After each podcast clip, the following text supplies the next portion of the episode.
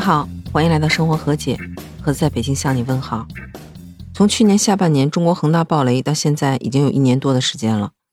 那最近就有媒体报道出，恒大老板许家印的一套价值六点五亿人民币的香港山顶布丽境别墅被中国建设银行亚洲区接管。那这座布丽境十号 B 屋别墅是在去年十月十九号的时候，曾经获得中国建设银行亚洲区的承造按揭，为许老板套现了三个亿人民币。除此之外，还有 C 座和 B 座两座别墅，也是在去年十一月的时候抵押给了财务公司欧力士。再加上两间离岸公司的担保，一共为许老板借出了八点二一二三亿人民币。而这两座别墅的总市值呢，则是达到了十六点八亿人民币。那从这两栋别墅的市场价值和抵押所借到金额的差值就能看出，这实在是许老板的无奈之举。布丽境原来其实是一个道路的名字，是位于香港湾仔区聂高信山以南的山腰上。那后来因为这里开发了布丽境豪宅，所以这个名字也就成为了香港豪宅的代名词。那在二零零六年初的时候，香港地产商新世界集团在这里开发了七栋洋房。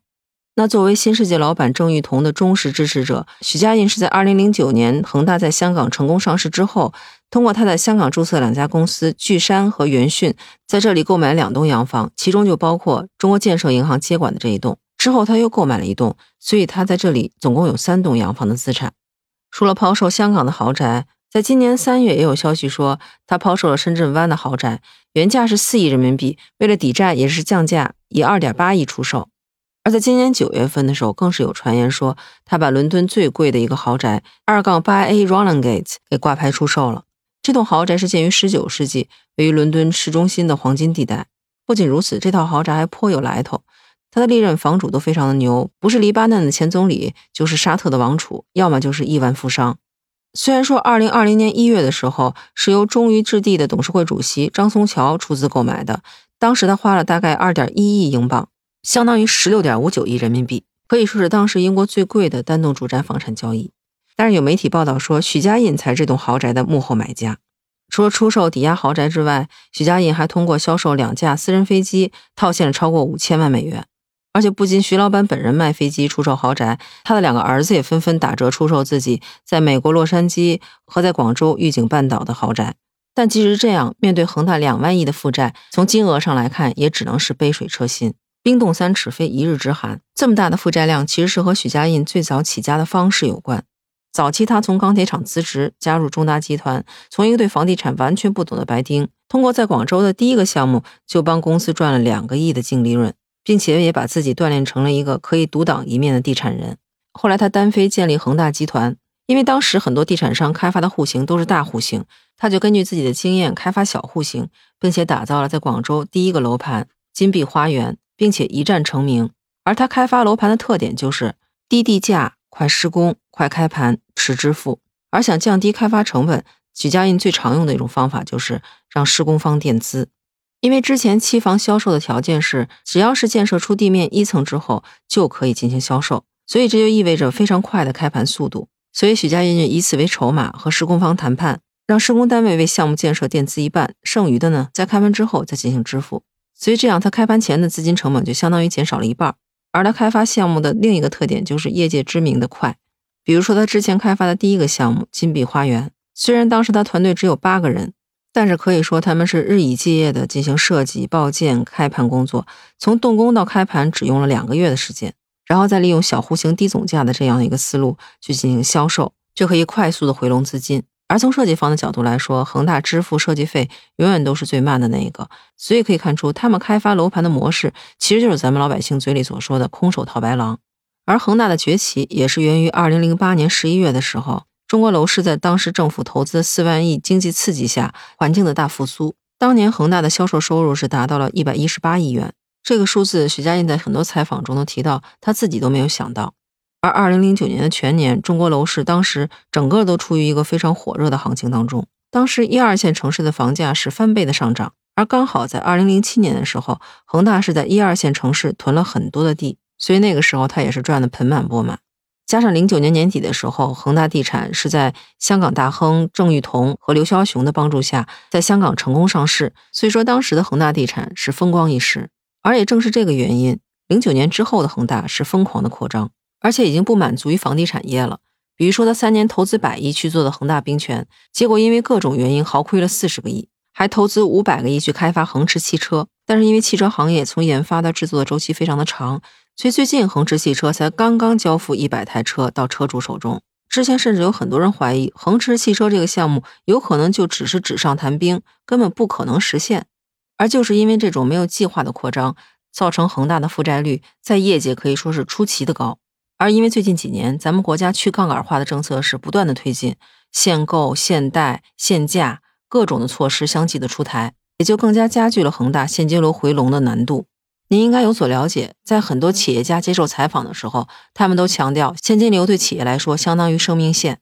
而就在这种情况下，恒大仍然没有采取有效措施来进行应对。而相比之下，两个万字头房企则理智幸运的多。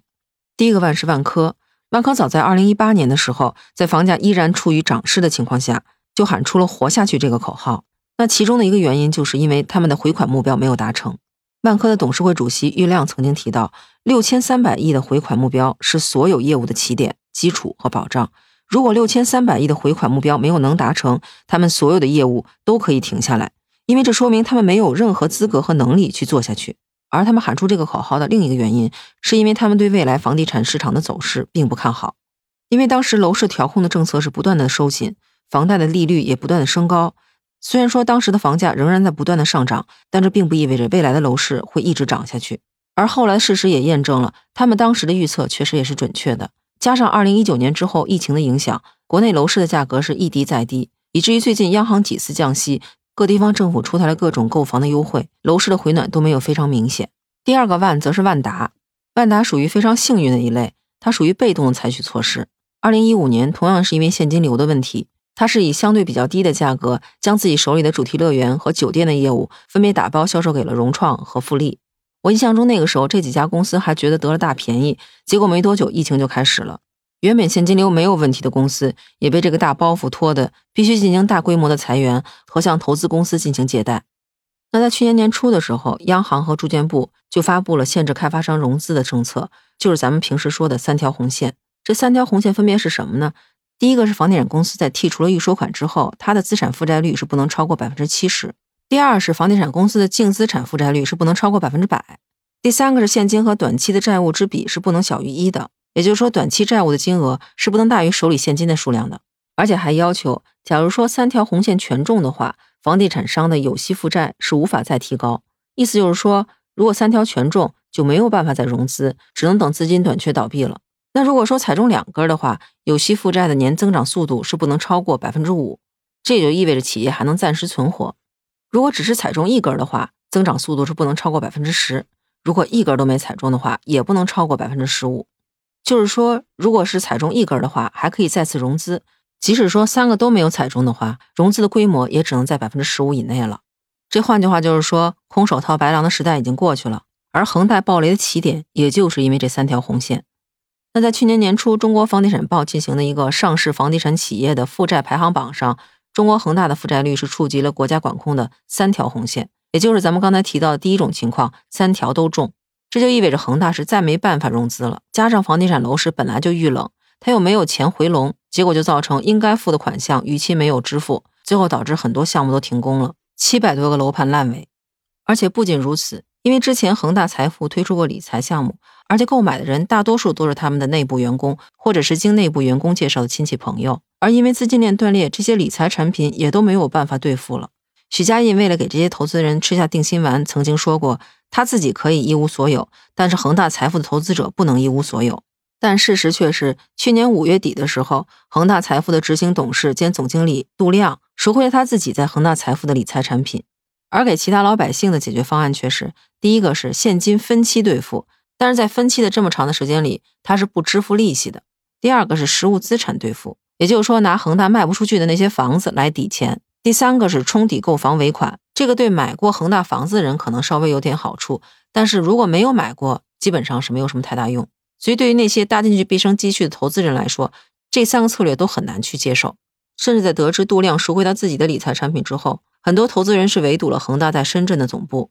而且恒大的这次暴雷不仅仅对投资者和购房者造成了影响，和恒大合作的那些供应商也是受害者。对于恒大之前给过他们的商票，也就是咱们常说的打白条，经常是逾期的状态。比如说涂料上市企业三棵树，它之前的第一大客户就是恒大，在去年九月份的时候就曾经发布公告说，恒大对其逾期的商票总计三点三六亿元。你看，就这一个企业打白条就超过了三亿多。所以说，如果恒大倒闭了，倒霉的并不仅仅是许家印，也不仅仅是恒大的员工们，还有那些掏空了自己的积蓄去买他们的房子、买他们的理财的人，和那些曾经跟他们合作过的供应商们。在这种情况下，国家为了稳定民心，多次表态支持国企和民企相互兼并重组，不设界限。所以，就在很多人觉得恒大可能没有办法度过这次难关的时候，不少央企和国企开始接手恒大的业务。除了恒大的第二大股东是深圳国企深圳市人才安居集团，还有广州的国企广州市城投投资有限公司。在今年年初的时候，还出现两家央企，一个是光大信托，一个是五矿信托，他们分别接手了恒大的四个项目，包括恒大岱山华庭、东莞恒大跃龙台、佛山博瑞府和广深国际文旅。不仅如此，他们还承担了近二十个亿，还将恒大的七十亿的债务也全都给免除了。而且很明显，央企这样做对自己基本上没有什么好处。接下来这些楼盘还需要继续进行投资，至少还要完工之后才能收回一部分成本。而且这些企业扶持完恒大之后，项目依然属于恒大，恒大是保留了项目的财务监督权和销售的定价权。就算是央企有一定的利润，那利润也是非常少的。那您一定觉得挺奇怪的，这些央企为什么要这么做呀？难道他们是做慈善吗？其实他们这么做的目的无非就是三个字：保交楼。避免这些楼盘成为烂尾楼，能够让恒大继续有资金进行运营。因为大家都很清楚，现在就凭恒大的一己之力，根本就没有办法承受这些压力，也没有办法保证这七百多个即将烂尾的楼盘能够完成交房。可以说，从去年九月份恒大暴雷开始，到今年，恒大没有想出任何的解决办法。这一次央企和国企的帮助，就是为了让他能够尽快的实现楼房的交付。减少老百姓的经济损失。那在今年九月份的时候，恒大董事长许家印是在他们的周例会上对复工复产提出了要求，因为当时恒大手里有七百零六个烂尾项目，那么他们接下来的重点就是要保交楼。当时已经复工的项目有六百六十八个，到九月底他们需要全面复工。那么最近也有媒体报道，在恒大集团的官方微信里发布了这样的消息，说从今年的七月到十月，恒大是完成了五百四十六个批次的交楼工作，涉及的项目有一百八十四个。而这里面涉及了五万七千四百六十二户业主。那在今年的十月二十二号，许家印也曾经在恒大集团复工复产的专题会上透露说，恒大没有预售过的楼栋或者项目，今后要全部改为现楼销售。那在这个会上，他也提到了恒大自救的三大战略：第一个就是全力以赴的复工复产保交楼；第二个是全面实施现楼的销售，减少房地产开发的建设规模；第三个是他希望在十年内能够实现从房地产业到新能源汽车的一个转型。这也就意味着恒驰汽车有可能成为恒大最后的一根救命稻草。但是新能源汽车真的能救恒大吗？有业界人士也提出过质疑，说特斯拉当年也是上市了十年之后才开始盈利的。所以一向喜欢豪赌的许老板，这一次是不是赌对了呢？而他拖欠那些投资者、拖欠那些供应商的钱，又是不是能还上呢？那些没有拿到房的业主，是不是还能够入住自己的新房呢？而两万亿的资金漏洞，光靠许老板卖几架飞机、卖几栋别墅，还真的是杯水车薪。其实恒大的暴雷只是目前中国房地产很多企业的一个缩影，而在未来还会不会出现第二个恒大？会不会出现更多的房地产企业暴雷？现在其实还是一个未知数。而中国未来的房地产市场是不是可以吸取教训，能以一个更健康的方式进行发展？我们只能拭目以待了。那说到这儿，不知道您对中国未来房地产行业的发展是怎样的一种预期？原来大家都以为买中国的房子是不会跌的，但是现在相信很多人也已经有了血的教训。如果是您的话，您还会选择买房作为投资的渠道吗？咱们可以在评论区接着聊。如果您对我的节目有什么看法，也欢迎在评论区告诉我。那这期就到这里。如果您喜欢我的节目的话，欢迎订阅、评价我的专辑。如果你想加入听友群，可以在绿色那个可以聊天的软件中搜索“盒子”的拼音八八六八八，就能找到我了。我是盒子，感谢您收听《生活合集》，咱们下期见，拜拜。